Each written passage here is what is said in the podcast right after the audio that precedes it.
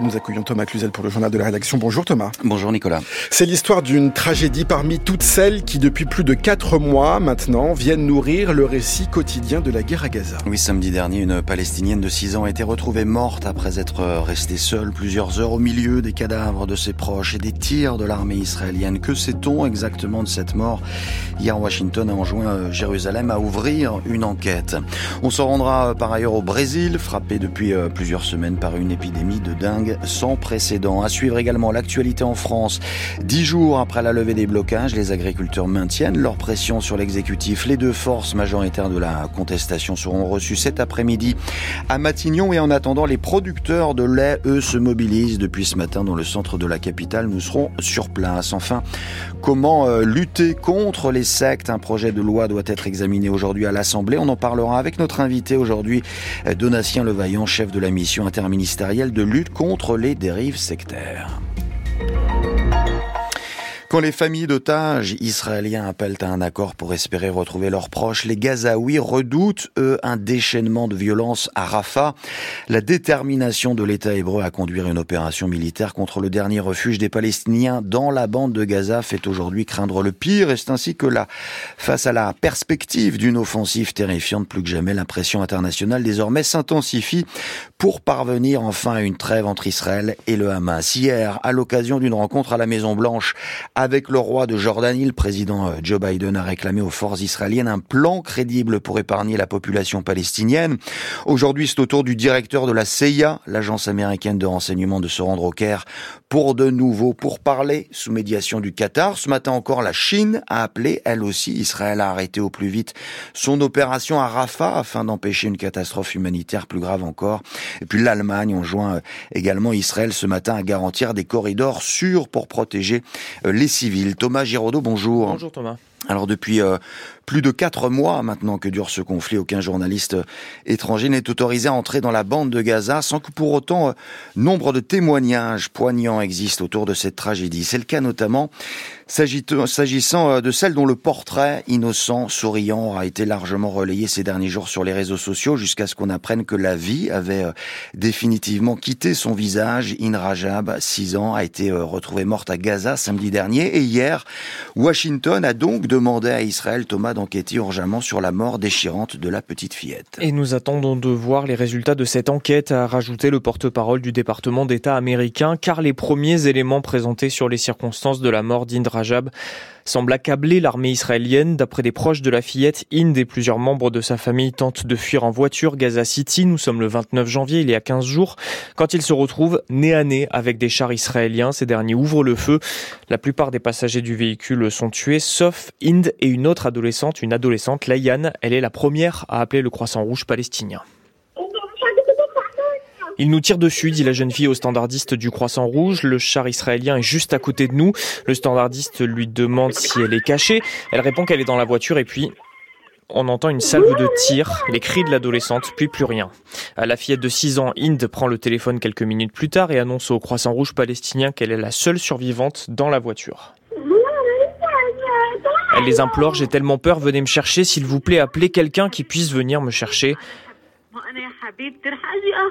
L'employé du Croissant Rouge essaye de la rassurer, lui dit qu'elle va venir, que les secouristes sont en train de s'organiser. Elle lui demande si ça tire autour d'elle. Oui, s'il vous plaît, venez me chercher. Les secours disent obtenir des autorités israéliennes l'autorisation d'envoyer une ambulance sur place. Celle-ci s'y rend. Puis le Croissant Rouge perd contact avec les deux urgentistes et Inde. L'ambulance a été retrouvée samedi, deux semaines après, bombardée dans le quartier de Talalawa, juste à côté du véhicule où se trouvait Inde. Son corps sans vie dans la voiture. Nous devons savoir la vérité, plaide le Croissant Rouge palestinien. Merci Thomas Giraudot.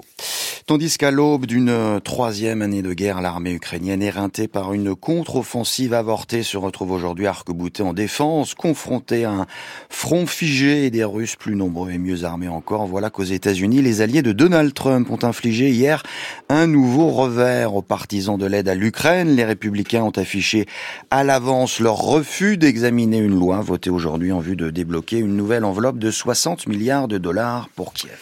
Loin de la féerie de son traditionnel carnaval, le Brésil est aujourd'hui frappé par la diffusion accélérée d'un virus ravageur, la dengue. Louis, la dingue, l'explosion euh, du nombre de contaminations est telle que les experts évoquent une crise sans précédent. Déjà 400 000 personnes sont aujourd'hui contaminées. C'est quatre fois plus que l'an dernier à la même période, au point que les hôpitaux ont du mal à faire face. Et c'est ainsi, euh, Isabelle Labéry, que les autorités sanitaires comme le gouvernement sonnent à présent la mobilisation générale. Oui, depuis la fin janvier, tout s'accélère. Plus de la moitié des villes sont aujourd'hui touchées. Quatre États ont déclaré l'état d'urgence sanitaire. Les autorités s'attendent à terminer l'année avec 5 millions de malades pour 203 millions d'habitants. Le virus qui se transmet par la piqûre d'un moustique provoque des symptômes similaires à ceux du paludisme. Forte fièvre, maux de tête, vomissements. Cette explosion des cas est en grande partie liée au réchauffement climatique car l'an dernier, El Niño a entraîné des sécheresses et des températures plus hautes que la normale, suivies de fortes pluies, équation idéale pour la prolifération des insectes. Le carnaval avec ses grands rassemblements la semaine dernière n'a rien arrangé sans compter un relâchement de la population face aux gestes barrières.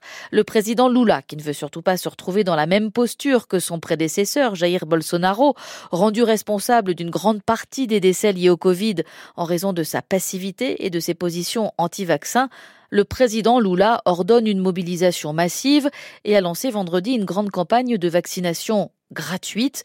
Le problème, c'est qu'il n'y a pas assez de doses. Elles sont fabriquées par le Japon. La vaccination est pour l'instant limitée aux 10-14 ans. Dans un pays habitué à produire les trois quarts de ces vaccins, l'inquiétude et l'incompréhension progressent au même rythme que l'épidémie. Comment éviter l'embrasement au Sénégal, toujours en proie à l'une de ses plus graves crises politiques? Quatre jours seulement après la mobilisation réprimée dans le sang par les forces de sécurité, la société civile avait appelé à une marche silencieuse aujourd'hui contre le report de l'élection présidentielle, une manifestation finalement interdite ce matin par les autorités, officiellement pour un problème d'itinéraire. L'Internet sur les mobiles a par ailleurs été euh, suspendu. Les organisateurs ont décidé de reporter leur mobilisation. Depuis sa victoire électorale surprise en novembre dernier, Gert Wilders tente toujours de rallier à sa cause d'autres partis afin de former un gouvernement de coalition. Oui, sauf qu'hier, le dirigeant d'extrême droite néerlandais a subi un nouvel échec après que l'homme chargé de superviser les pourparlers a déclaré qu'il n'y avait actuellement aucune voie possible vers un accord. Pendant ce temps, son opposant, le travailliste euh, Franz Timmermans, euh, dont l'alliance de son parti avec les Verts est arrivée deuxième aux élections patientes dans les coulisses, mais pour lui aussi obtenir suffisamment de soutien pour former un gouvernement s'annonce extrêmement difficile. Dès lors, le dernier recours serait sans doute de retourner aux urnes, à ceci près qu'un tel scénario rebute en réalité tous les partis à la veille d'une autre échéance importante, celle des élections européennes au printemps prochain. Il est 2h38 sur euh, France Culture, c'est la suite du journal de Thomas Cluzel. Dix jours après la levée des blocages, Gabriel Attal retrouve aujourd'hui les représentants de la FNSEA et des jeunes agriculteurs. Ils seront reçus euh, cet après-midi à Matignon. Car même si les manifestants ont certes levé le camp après les annonces du gouvernement, les syndicats n'entendent pas baisser la pression à moins de deux semaines maintenant du salon de l'agriculture. Signe d'ailleurs que la crise couvre toujours. Les producteurs de lait manifestent depuis ce matin à Paris. Ils sont actuellement une centaine réunis devant l'Assemblée nationale pour alerter sur leurs conditions de travail et leur rémunération car selon eux, si le gouvernement a bien essayé de faire plaisir aux agriculteurs avec des mesures sur les contraintes, le problème est bien plus grave. Il est structurel et c'est un problème de prix. Précision sur place de Valentin Bertrand. Ils sont une quarantaine sur l'esplanade des Invalides en plein cœur de Paris. Ils sont venus avec deux tracteurs, mais surtout avec leurs briques de lait issues d'une coopérative, une production qui reste marginale mais à un prix qu'ils estiment juste, une façon de sortir des lois du marché sur le prix du lait, explique Eugénie Gallet. Elle est éleveuse depuis 4 ans dans la Manche. Nous, on le vend 42 euh, centimes le litre. Aujourd'hui, euh, oui, si on avait euh, au moins 12 centimes de plus, ça changerait tout. Réellement, réellement. Nous, on vend Lactalis. Déjà, c'est pas nous qui faisons la facture, hein, c'est Lactalis qui fait sa facture. Et chaque mois, bah, on ne sait pas combien on va gagner, puisque le prix du lait bouge chaque mois. Aujourd'hui, qui travaille euh, sans savoir ce qu'il va gagner demain? Personne. On fait 60 heures semaine. Et à la fin du mois, on n'a rien, on a des cacahuètes. Donc non, non, c'est pas possible. Tous demandent l'application réelle de la loi Egalim censée remettre le producteur au centre de la négociation sur le prix. Et sur les avancées euh, issues euh, des blocages d'il y a une dizaine de jours, il relativise en fait les aides d'État, les 400 millions d'euros d'aides d'urgence débloquées Adrien Lefebvre est le secrétaire général de l'Association des producteurs de lait indépendants. C'est de l'argent public. Moi, j'ai envie de dire qu'il est presque gaspillé parce que ça va représenter par ferme laitière 1000 euros. Je sais pas si vous vous rendez compte. Moi, j'ai une entreprise derrière, euh, on est quatre à travailler. Euh, il y a 200 000 euros de chiffre d'affaires et il nous reste à peine 1000 euh, à 1500 euros de revenus. C'est une goutte d'eau. Il reproche également aux syndicats majoritaires, la FNSEA et les jeunes agriculteurs, d'avoir délaissé cette question du prix pendant les négociations avec le gouvernement. D'où cette journée d'action aujourd'hui pour faire entendre une voix différente et aussi sensibiliser les citoyens avec la distribution de 2000 litres de lait dans les rues de Paris toute la journée. Un reportage signé Valentin Bertrand avec Martin Troadec pour les moyens techniques. Comment se portent les populations de poissons pêchés en France? L'IFREMER, l'Institut euh, français de recherche dédié à la connaissance de l'océan, rendait ce matin son bilan annuel. Laura Dulieu, bonjour. Bonjour. En 2022, 347 000 tonnes de poissons ont été débarquées en France. 56% provenaient de la pêche durable. Et en l'occurrence, Laura, c'est encore très très loin des objectifs européens. Et oui, l'objectif c'était 100% de pêche durable en 2020, objectif fixé par la politique commune de la pêche. Alors par pêche durable, on entend le poisson pêché au rendement maximum durable, le RMD, c'est la quantité maximum que l'on peut pêcher sans mettre en danger le renouvellement de l'espèce. 56% de poissons pêchés au RMD, c'est un tout petit peu mieux que 2021. En revanche, en 2022, 20% des poissons débarqués dans les ports de l'Hexagone provenaient encore d'espèces surexploitées et même 2% d'espèces dites effondrées. C'est le cas du lieu jaune dans la Manche et la mer du Nord ou encore du merlu en Méditerranée. La Méditerranée où la situation est la plus mauvaise, moins de 37% des poissons débarqués sont pêchés au RMD. Et parmi les mauvais élèves, il y a aussi le golfe de Gascogne où on le rappelle, la pêche est en ce moment partiellement interdite pour éviter les captures de dauphins et de marsouins. Depuis 2010, la part de poissons pêchés durablement a baissé. La sardine est particulièrement mal en point. Alors à plus longue échelle, la situation s'améliore quand même. En 2000, seuls 18% des volumes de poissons étaient exploités durablement.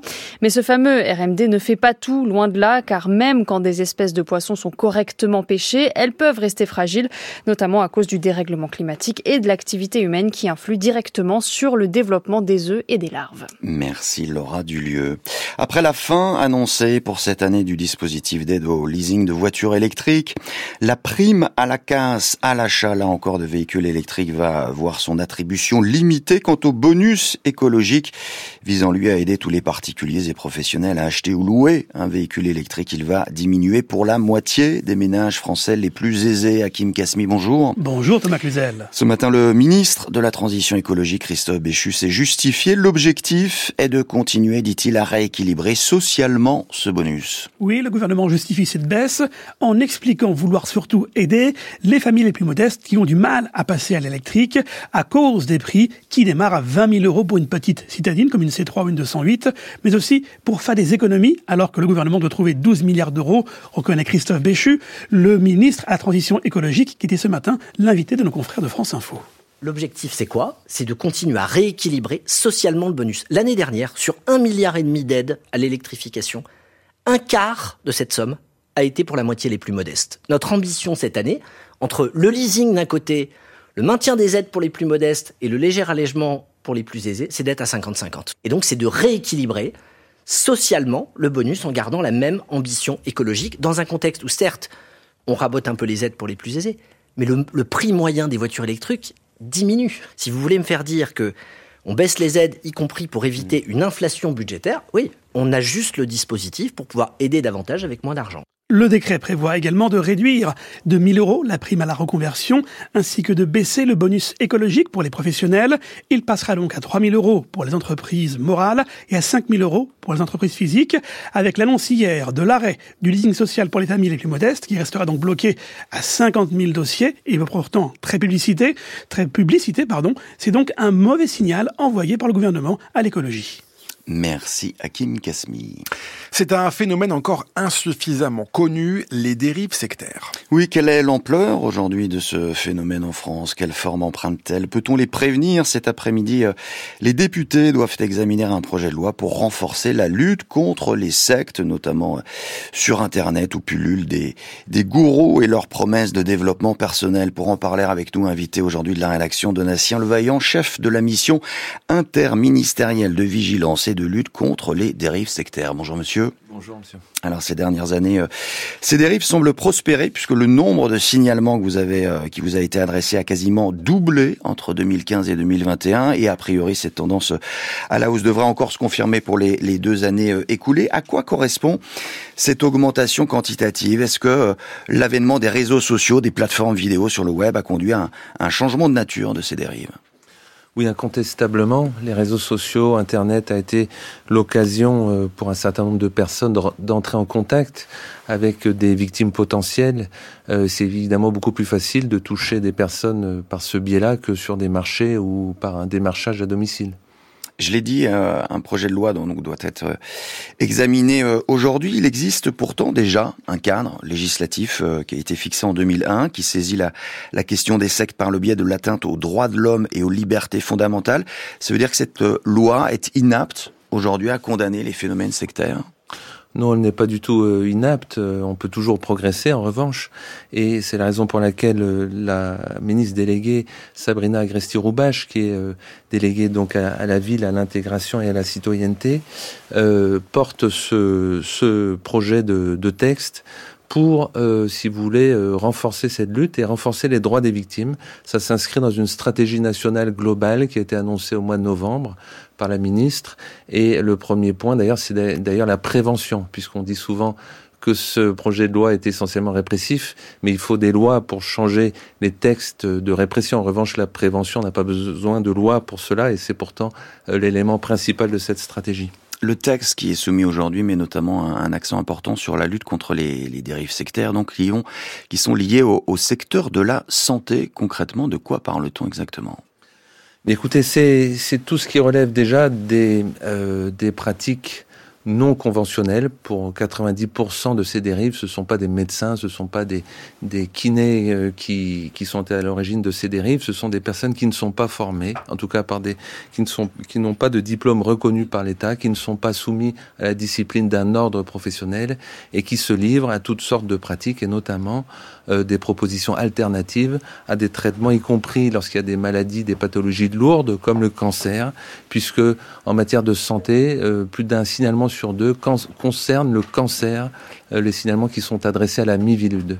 Euh, par conséquent, il y a un risque de rupture de, soins et c'est identifié par les cancérologues, les oncologues dans ce domaine et ça touche malheureusement les personnes euh, les plus modestes qui n'ont pas accès toujours à l'information ou euh, qui ont suffisamment de moyens malheureusement dans ce domaine-là. Qu'est-ce qui différencie ces dérives donc liées à la circulation en ligne de de thérapies qui s'affranchissent du caractère scientifique de euh, ce qu'on pourrait appeler la médecine de pratique euh, alternative. En fait, le comment dire, dans le domaine des dérives sectaires, comme le projet de loi, on ne, vise pas du tout à réglementer quoi que ce soit dans ce domaine-là. Euh, les Français se tournent massivement, enfin c'est un fait, vers ce, ce genre de pratique. Donc la question n'est pas là. S'ils y trouvent un intérêt, tant mieux, j'allais dire. Euh, la question, c'est quand on met en échec des soins qui sont lourds et qui euh, mettent en péril la santé des personnes. Et donc, lorsqu'on parle de ce délit qui est envisagé, si vous voulez, on pourrait le, le caractériser comme la, la, mise en péril de la santé d'autrui. C'est de cela dont il s'agit pour des pathologies, encore une fois, extrêmement lourdes, et lorsque cette rupture a des conséquences très graves pour la santé. Lors de son passage au, Sénat, c'était en décembre dernier, le texte avait été amputé d'une disposition importante qui visait à, la création d'un nouveau délit qui sanctionne la provocation euh, à l'abandon ou à l'abstention de soins. Le Conseil d'État estimait que cette euh, nouvelle incrimination euh, constituait une atteinte portée à l'exercice de la liberté d'expression. Finalement, la commission des lois de l'Assemblée a choisi de réintroduire cet article. Quelle est votre opinion sur cette sur cette Alors, par définition, moi, je n'ai pas d'opinion puisque c'est un, un projet de loi porté par le gouvernement. Moi, je suis l'administration. Euh, donc je dois évidemment avoir du recul par rapport à cela. Cela fait l'objet du débat politique. Et, en revanche, il y a un enjeu, si vous voulez, de, tracer la frontière entre ce qui relève de la liberté d'expression et ce qui relève de l'objectif constitutionnel de protection de la santé. Et ça, c'est au Parlement d'en décider après un débat euh, entre les députés, après le débat intervenu effectivement euh, avec les sénateurs.